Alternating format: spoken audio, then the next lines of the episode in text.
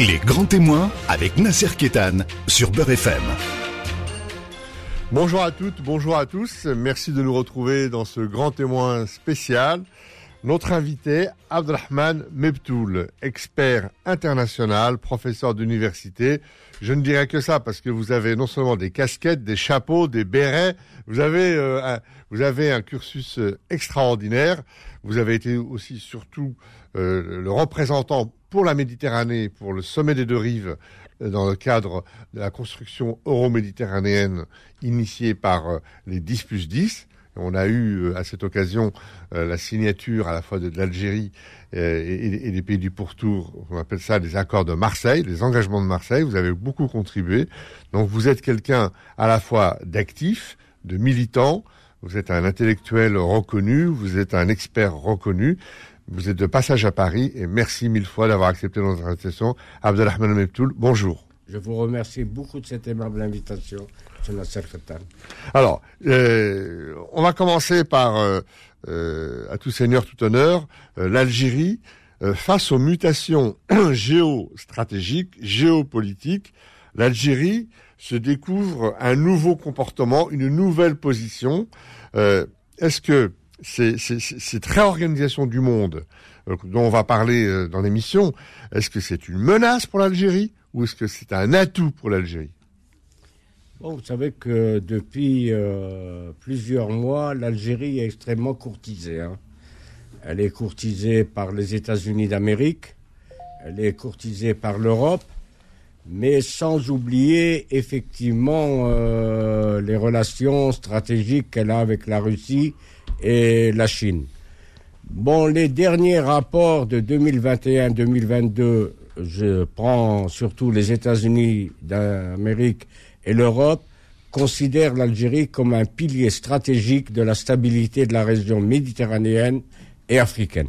C'est un élément très très important en termes sécuritaires. Récemment, avec les tensions en Ukraine, l'Algérie est considérée comme un acteur majeur sur le plan également énergétique. Hein. Donc, euh, on vient effectivement beaucoup de délégations. Ça, veut dire quoi? Ça veut dire qu'elle va euh, fournir du gaz à l'Europe? L'Algérie ne peut fournir du gaz à l'Europe que sur certaines conditions. C'est-à-dire qu'il y a plus... Des conditions d'acheminement d'abord Non, il y a plusieurs conditions. Euh, la position de l'Algérie est très très claire. C'est que actuellement, je vous donne le chiffre de 2021, elle a exporté tant à travers les canalisations de mètres gaz à l'Espagne, c'est à peu près 10 milliards de mètres cubes gazeux, mais la plus grande canalisation, c'est Transmed, à peu près 32-33 milliards de mètres cubes gazeux via euh, Tunisie et Italie. Bon, on parle pas du fameux gazoduc euh, par le Maroc qui a été... L'Algérie euh, n'a pas gelé le, effectivement ce gazoduc. C'est que le alors, alors rappelez-nous pourquoi elle a été gelée c'est à cause euh, aussi de la position de l'Espagne sur le Sahara occidental. Non, non. faut pas confondre le Med-Gaz avec la canalisation qui allait vers le Maroc. Hein. Euh, la décision de geler la fameuse canalisation vers le Maroc a été prise bien avant les tensions avec l'Espagne. hein. C'est à peu près une capacité, disons, de 10 milliards à 12 milliards de mètres cubes gazeux. C'est les tensions avec le Maroc. Mais l'Algérie... Euh, c'est-à-dire le contrat s'est terminé le 31 octobre 2021. Ça veut dire qu'elle n'a pas renouvelé quoi. Euh, bah oui, on pouvait renouveler comme ne pas renouveler. Donc, elle n'a pas effectivement euh, brisé un accord. Donc, elle n'a pas du tout euh, renouvelé pour des conditions à la fois géostratégiques, mais également économiques. N'oublions pas que l'Algérie a produit en 2021 à peu près 105 milliards de mètres cubes gazeux, mais 43 exportations, 40 consommations intérieures, parce qu'on est passé à peu près euh, en 2007 à peu près à 20 25 milliards de mètres cubes gazeux, à fin 2021 à 43 milliards de mètres cubes gazeux. Et selon euh, le ministère de l'énergie, si ça c'est lié à la politique des subventions, si on reste dans cette allure-là, la consommation intérieure serait de 50 milliards de mètres cubes gazeux en 2025 et de 30 à 35 milliards de mètres cubes gazeux en 2030. Alors justement, euh, Meptoul, vous l'avez souvent dit, et récemment dans, dans, vos prises de position dans la presse, est-ce que l'Algérie est un géant au pied d'argile? Est-ce que son talon d'Achille, c'est pas aussi cette consommation qui tire vers le bas sa capacité d'exportation Bon, là, c'est lié à toute la stratégie euh, future qui est mise en œuvre actuellement par l'Algérie. L'Algérie mise essentiellement, elle va investir à peu près 60 à 70 milliards de, de, de dollars entre 2022, 2030, 2035, afin que les énergies renouvelables puissent être de 50% de la consommation intérieure. Si on arrive à... Mais on, en est encore loin.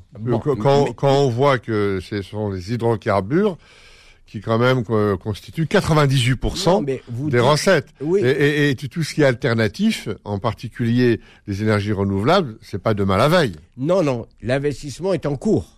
L'investissement est en cours. Nous sommes, moi, en train d'extrapoler comment ça va se passer. Vous, dites vous-même dans, vos, dans, vos publications que même l'horizon 2030 dont on parle est, euh, est un leurre. Vous le dites vous-même. Vous dites vous-même que ce ne sera pas possible. Non, ça dépend de la volonté politique. Effectivement, actuellement, vous savez, l'impact du réchauffement climatique ne touche pas uniquement l'Algérie, il touche euh, tout le monde. C'est un problème de sécurité mondiale. Donc, depuis euh, les incendies de Tizi Ouzou l'année passée, en Kabylie, bon, cette année, ça a été les pays de l'Est, c'est qu'il y a une une, prise de conscience qu'il faut aller vers la transition énergétique.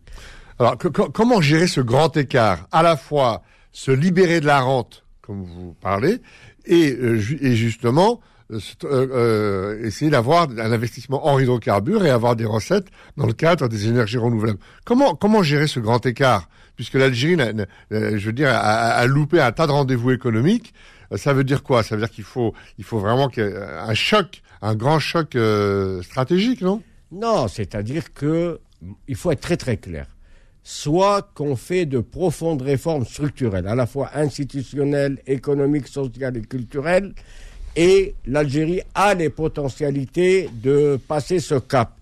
Parce que sans réforme, c'est un leurre de dire que... Alors c'est comme un leitmotiv dans vos publications.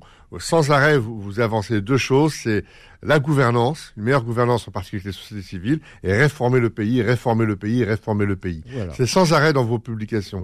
Alors, euh, cette réforme, elle se fait comment, Abdelrahman Mebtoul Comment on peut la, Je veux dire, on, a du mal à la voir? Non, vous savez que actuellement, euh, avec ce qui se passe, vous le voyez vous-même euh, en France, hein, c'est difficile de concilier à la fois la nécessité de la cohésion sociale et l'efficacité économique pour aller vers euh, de profondes réformes. C'est-à-dire que les, réformes structurelles prennent du temps et la société n'attend pas. C'est-à-dire que c'est ça un, petit peu le... mais, toujours est-il, euh, c'est pas, vous me connaissez très très bien, euh, c'est contre-productif de faire des louanges pour un pouvoir lui-même. Hein. Faut lui dire euh, la vérité. Bon, actuellement, il y a un axe majeur et une volonté euh, politique euh, du président de la République, et lui-même l'affiche, il dit, moi je suis soumis à des blocages. Lui-même le, dit, et le plus grand blocage qui entrave les réformes, c'est la bureaucratie, qu'elle soit centrale ou locale. Donc maintenant, c'est un problème de pour lutter contre la bureaucratie, c'est pas des textes juridiques, c'est il faut impliquer la société. Alors la bureaucratie, c'est un cancer. Vous l'avez vous-même euh, à chaque fois beaucoup développé. Et la bureaucratie, euh, c'est la, la mère, c'est, du secteur informel. Oui, bon, il y a un lien. C'est cette, bureaucratie euh, qui enfle, qui enfle, qui enfle, et, qui permet au secteur informel de se développer. Non, il y a un lien dialectique. Moi, je l'ai dit dans une grande étude sous ma direction à l'Institut français des relations internationales c'est qu'il y a un lien dialectique entre la bureaucratie, la sphère informelle et la corruption. Absolument. Bon, euh, a avancé un chiffre faramineux de la sphère informelle. Il a dit qu'elle représente entre 6 000 et 10 000 milliards de dinars. C'est-à-dire, pourquoi on lui a dit euh, cet écart? Il dit on n'a pas encore de données. Alors, justement, Abdelrahman Mebtoul, euh, le secteur informel, c'est pas une spécificité algérienne. Mm. On l'a dans de nombreux pays. Et dans un instant, on va regarder comment ce secteur informel peut être réintégré dans le circuit de, de l'économie officielle. À tout de suite. Les grands témoins revient dans un instant. Les grands témoins avec Nasser Kétan sur Beurre FM. Abdelrahman Mebtoul, professeur des universités, expert international. Alors l'Algérie, une population de 45 millions d'habitants, pour une population active d'environ 13 millions, un taux de chômage autour de 14%, mais beaucoup de, de mauvaises langues ou de bonnes langues disent qu'il est plutôt de 25-30%. Euh, et donc, euh, donc avec une économie qui peine à sortir de la rente euh, pétrolière, euh, une inertie considérable et un secteur informel qui s'est euh, développé, qui est opulent, qui est colossal. Comment réintégrer euh, ce secteur informel qui, qui, correspond à un vrai tampon social, comment le réintégrer dans l'économie officielle? Bon, là, c'est-à-dire que il n'y a pas effectivement euh, mille solutions, mais un axe directeur. Est-ce qu'il faut agir sur les salaires, par exemple? Non, non, c'est pas cela. C'est-à-dire qu'il faut aller du général au particulier. C'est-à-dire que le secteur, lorsque un État émet des lois qui ne correspondent pas au fonctionnement de la société, celle-ci émet ses propres règles qui permettent de fonctionner. Elle s'autorégule. Voilà, c'est cela. Donc ça renvoie à la gouvernance. C'est-à-dire sans une modification de la gouvernance basée sur un état de droit et la transparence des transactions, il ne faut pas s'attendre par des techniques euh, juridiques à intégrer la sphère informelle. Pourquoi la sphère informelle? C'est que eh, euh, la sphère informelle naît du manque de confiance euh, vis-à-vis de l'État. Ça veut dire tout se traite en cash. C'est ça le, le, grand problème. C'est comment rétablir la confiance pour intégrer effectivement cette masse monétaire colossale qui varie selon des données contradictoires entre 33 et 47% du PIB, Bon, le chiffre de la Banque d'Algérie euh, donne un chiffre euh, au 1er janvier 2021. Il dit 6200 milliards de dinars, hein, à peu près. Donc, euh, bon, Tebboune avait dit entre 6 000 et 10 000. Donc, le problème qui se pose, c'est que sans effectivement euh, remettre, euh, impliquer euh, la réforme des institutions, l'implication de la société civile qui est très très important, la lutte contre effectivement cette bureaucratie et on, à travers notamment la numérisation, parce que la bureaucratie s'oppose à, à, la numérisation, etc. Donc, il ne faut pas s'attendre à intégrer la sphère informelle. Et là, la sphère informelle, qu'est-ce qu'elle fait Qui est le produit, bien entendu, il y a des liens dialectiques avec la bureaucratie. Elle produit la corruption. Euh, vous voyez un peu tout ce qui se passe. Euh, effectivement, euh, la corruption existe de par le monde, mais elle est relativement faite par rapport à un produit intérieur brut euh, disons, euh, de plus de 20 000 milliards de dollars aux États-Unis. En Algérie, il est de, que de 160 en 2021, en espérant 180 pour 2022. Alors, revenons euh, aux, mutations géostratégiques et géopolitiques.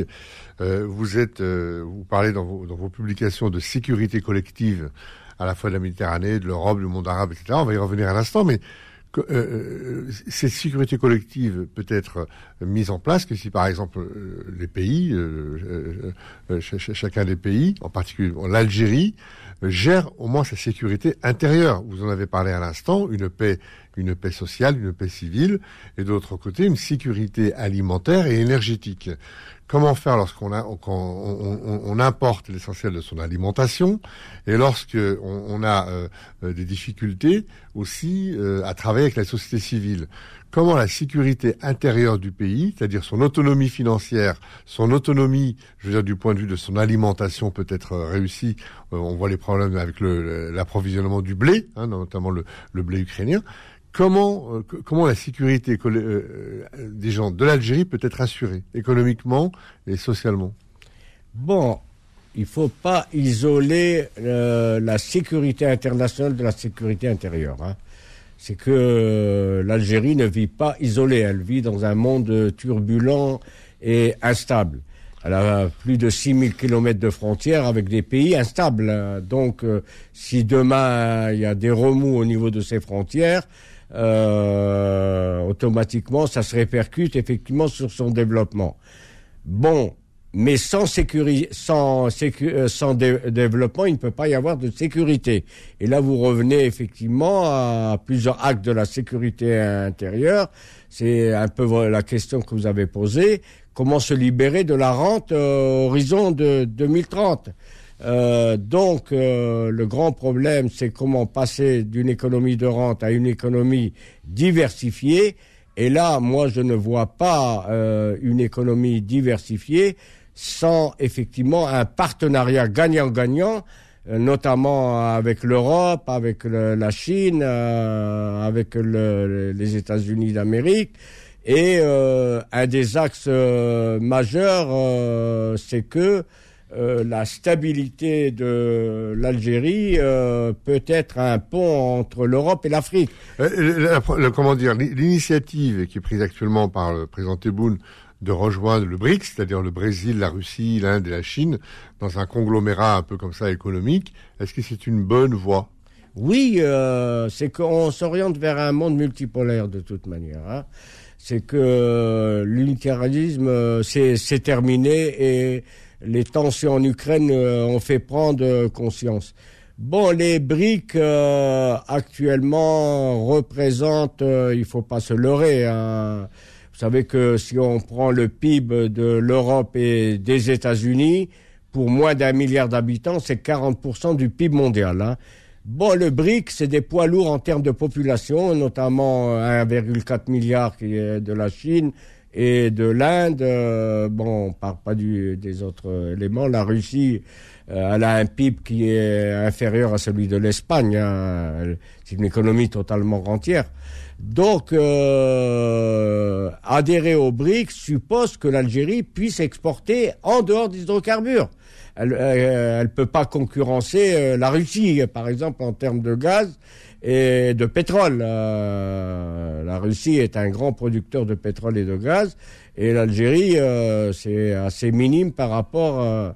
mais à terme, le président Tebboune a dit que c'est une tendance, mais qui suppose certaines conditions.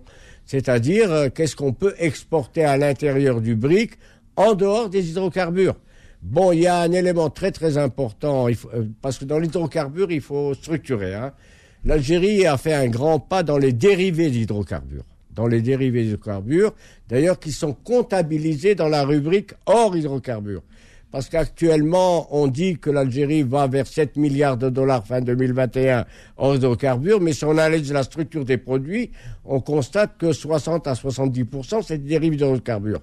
Bon, c'est pas propre à l'Algérie, l'Iran, pas mal de pays mettent euh, ces dérivés. Euh, il y a des accords, notamment, puisque je suis en France, avec Total hein, pour aller euh, accélérer les dérives d'hydrocarbures dans les engrais, dans certains produits entrant dans pas mal d'industries. Mais le grand problème qui se pose pour l'Algérie, euh, c'est de trouver des partenariats gagnant-gagnant. Hein. Régulièrement, on parle d'abandonner les, euh, les richesses, euh, les, ressources euh, euh, des énergies fossiles.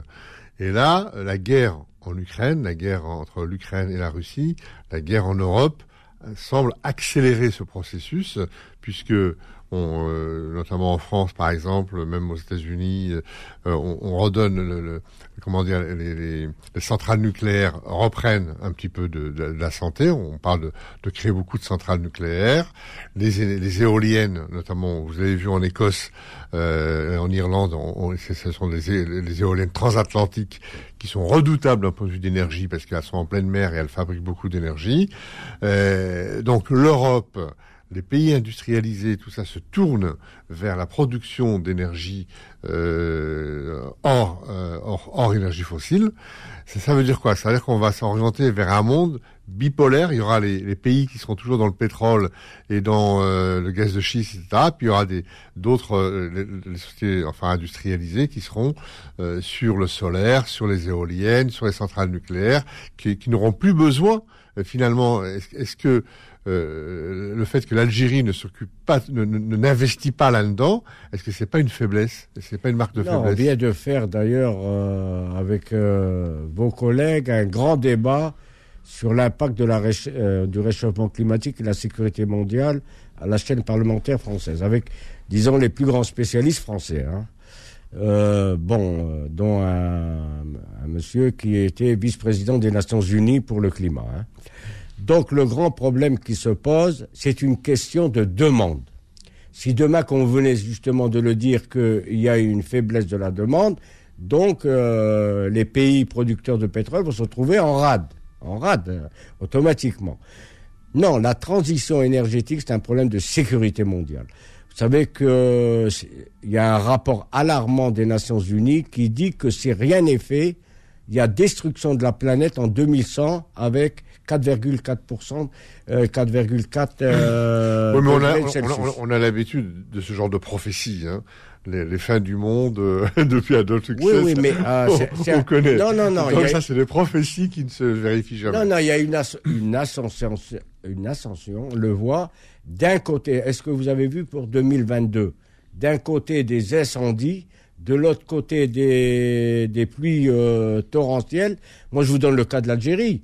Euh, aux environs de Tizi Ouzou et autres euh, dans le sud, on n'a jamais connu une telle température euh, qui ont dépassé les 45 degrés Celsius. Euh, non, c'est pas une vue de l'esprit. Le, Donc, l'Algérie vient effectivement, à travers le président de la République, de présenter un programme ambitieux euh, qui sera présenté au Caire euh, sur la COP euh, qui va se tenir au Caire. Et le programme de l'Algérie a été adopté à l'unanimité sur le réchauffement climatique. Parce que le réchauffement climatique pénalise, bon, les plus grands pollueurs, c'est les pays développés plus la Chine. Mais maintenant, comment, comment concilier le développement auquel aspirent, à juste titre, les pays en voie de développement et faire des ajustements pour le réchauffement climatique? À tout de suite. Les grands témoins revient dans un instant. Les grands témoins avec Nasser Kétan sur Beurre FM. Abdelrahman Mebtoul, avant de d'arriver euh, aux relations entre la France et l'Algérie avec le voyage d'Emmanuel Macron euh, récemment, euh, pour terminer sur cette sécurité collective, on voit que l'Europe a des difficultés de, de, mettre en route une armée commune. C'est beaucoup les réticences allemandes. On voit beaucoup que l'Europe a du mal à se positionner lorsqu'il y a des grands conflits. On l'a vu avec la guerre en Irak, où euh, chacun c'est la débandade. Euh, la Pologne, euh, le Portugal, l'Italie, la Hongrie étaient avec les États-Unis, le reste avec, avec la France. Euh, une, une, sécurité en Méditerranée, une sécurité, une armée dans le monde arabe. Là, il y a le sommet arabe qui, qui, va qui va se passer en Algérie. Et euh, on entend ici et là qu'il faudrait faire une armée du monde arabe. Euh, voilà.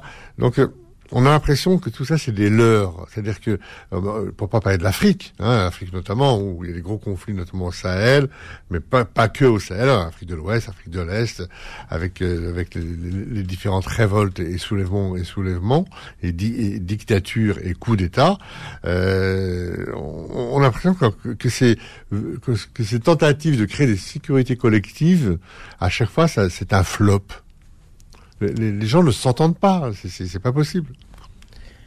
Bon, vous savez que la, la, la, crise économique engendre le développement des nationalismes. On le voit avec qui de passer en Italie, avec en un, souci, Suède. un souci de souveraineté et d'indépendance. Mais dès qu'on parle d'armée, c'est ça les, ce dont je vous parlais, tout de suite il y a une tutelle. Tout de suite on se met sous la coupe de telle ou telle puissance. C'est spontanément. C'est-à-dire qu'on on tutelle des, des, Russes, tutelle des Chinois, tutelle des Américains, tutelle des ceci, tutelle des cela. Donc c'est compliqué de faire une sécurité collective, non? Non, c'est-à-dire que lorsque vous parlez de sécurité euh, collective, euh, vous renvoyez au problème des Nations Unies de la paix, de la paix. Donc, euh, euh, vous savez que. merci, je vous ai arraché ce mot parce que c'est là où je voulais en venir. On ne peut pas fabriquer une sécurité collective dans la surenchère militaire, militaire et militarisée. Cette sécurité collective ne peut se fabriquer que dans la construction de la paix. Oui, mais regardez, vous prenez le nucléaire. C'est une arme de dissuasion. Elle contribue à la paix contrairement à ce que les, gens disent. On est d'accord. Euh, donc, euh, qu'il y ait euh, des grandes puissances militaires, actuellement, il y en a, disons, l'Europe n'arrive pas encore à s'entendre effectivement sur une défense commune. Bon, elle se met presque, on le voit avec la guerre de l'Ukraine, sous tutelle des États-Unis. Bon, il y a certains pays qui se mettent, comme vous le venez à juste de, de, sous la tutelle de la Russie, euh, notamment à travers en Afrique euh, Wagner. Euh, il y a au niveau du, du Pacifique et de l'Asie se mettent sous tutelle de la Chine, l'exemple de la Corée du Nord.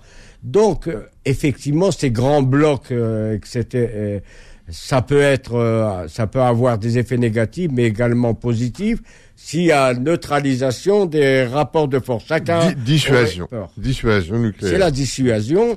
Euh, donc, euh, mais le grand problème pour arriver, à, vous savez que les deux tiers de l'humanité euh, vivent en, en, dehors du seuil de la pauvreté.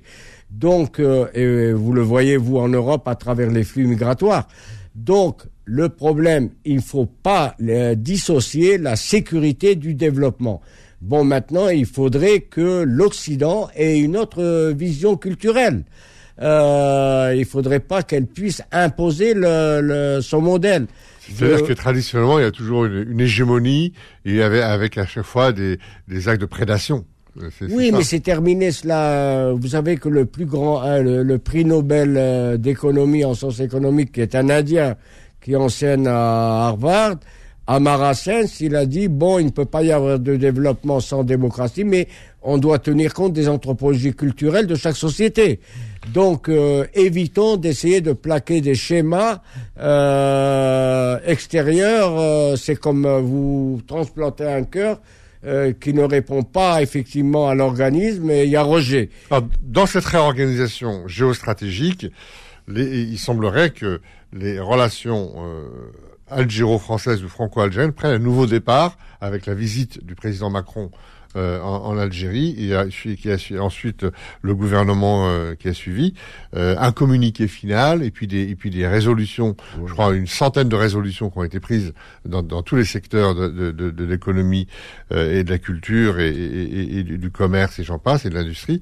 Donc comment comment vous avez vécu euh, à la fois cette, euh, ce, ce, voyage et ce communiqué final et ces résolutions prises par les différents ministres? Bon, moi je suis intervenu dans plusieurs contributions nationales et internationales sur les relations algéro-françaises. Hein. Bon, ce qui a été bien fait entre le président Macron et le président Tebboune, c'est de laisser l'histoire aux historiens, de 1830 à 1962. Ça, ça a été une décision commune euh, parce que euh, beaucoup des deux côtés de la Méditerranée, que ce soit en Algérie ou en France, ne veulent pas effectivement d'une relation apaisée entre l'Algérie et la France. Ouais, à chaque fois, c'est une pomme de discorde. Ouais, ouais. Bon, déjà, ça a été une très très bonne chose. Bon, c'est pour la première fois aussi un élément important que, qui a retenu tous les observateurs. Il y a eu une réunion sous la présidence du président Macron et du président Tebboune de des états-majors et des forces de sécurité. Ça s'est jamais vu depuis l'indépendance. C'est-à-dire que pour la France, l'Algérie est un élément important de la stabilité, notamment au niveau du Sahel et de l'Afrique d'une manière générale. Le troisième élément, comme vous venez de le souligner, jamais on a vu le déplacement de 16 ministres d'un seul coup euh, au niveau de l'Algérie, juste après effectivement la visite du président Macron, la visite de Madame la Première ministre euh, Borne. Elisabeth Borne. Il y a eu euh, effectivement, il faut pas, il y a des gens qui critiquent, il y a eu euh, des résolutions très très concrètes. il faut voir le court terme, le moyen terme et le long terme. Moi, les informations que j'ai, c'est que euh, il y a un réchauffement indéniable entre euh, les relations entre l'Algérie et la France. Et je pense que dans les mois à venir, il y aura des, des contrats. Il y a eu. Euh, en tout cas, il y a Renault, Renault qui, qui, qui s'est remis en place. En place à Oran. On parle même de Peugeot. Il y a le, métro aussi. Euh... Non, il y a, moi, il y a un réchauffement indéniable entre pas mal de projets. Bon, maintenant, il faut qu'on se mette dans la tête que dans les relations internationales, il n'y a pas de sentiments, il n'y a que des intérêts. Donc, l'Algérie va défendre ses intérêts et la France va défendre ses intérêts. Parce qu'un opérateur, c'est quoi un opérateur? Il est animé par la logique du profit. Euh, donc, il appartient, pour attirer les investisseurs, à l'Algérie de lever toutes les contraintes, effectivement, parce qu'on vit dans un environnement concurrentiel. La loi sur l'investissement nouvelle, que ce soit la loi sur l'investissement ou la nouvelle loi des hydrocarbures, elle lève les, les entraves. Mais une loi n'est qu'une loi. C'est-à-dire que maintenant, une loi peut être en contradiction avec le fonctionnement réel de la société. Bon, il y a une volonté politique, c'est clair, net et précis, d'attirer l'investissement étranger sur la base d'un partenariat gagnant-gagnant. Et moi, je pense que les relations économiques entre l'Algérie et la France sont un des potentialités et elles peuvent être dynamisées d'une manière très forte. Euh, dans quelques semaines, à Djerba aura euh, lieu le, le 50e anniversaire de la francophonie. L'Algérie n'est pas présente. C'est un des pays les plus francophones au monde. Euh, actuellement, en Algérie, il y a une, une croisière contre, contre la langue française. Euh, on ne sait pas pourquoi. Et euh, est-ce que on, on, voit dans ces sommets Moi, j'étais j'étais à Erevan en Arménie il y, a, il, y a, trois ans ou quatre ans. Euh, on, on, voit autour de la table la République arabe d'Égypte, on voit les Émirats arabes unis, on voit tout ça. Mais alors que l'Algérie pourrait au moins avoir un statut d'observateur, comme l'Al-Koweït ou comme la, le Qatar, mais apparemment, euh, qu'est-ce qui se passe vis-à-vis de la langue française? Non, moi je pense que là c'est. Euh, moi je ne peux pas répondre à cette question. J'ignore euh, les, raisons. D'accord. Alors, pour terminer, vous avez dans, vos nombreuses publications, vous avez, à l'occasion de la Journée internationale de la presse, et vous avez souligner euh, les, les, les, comment dire cette, euh, cette, attention particulière que le président Tebboune a fait en direction des journalistes et de la presse.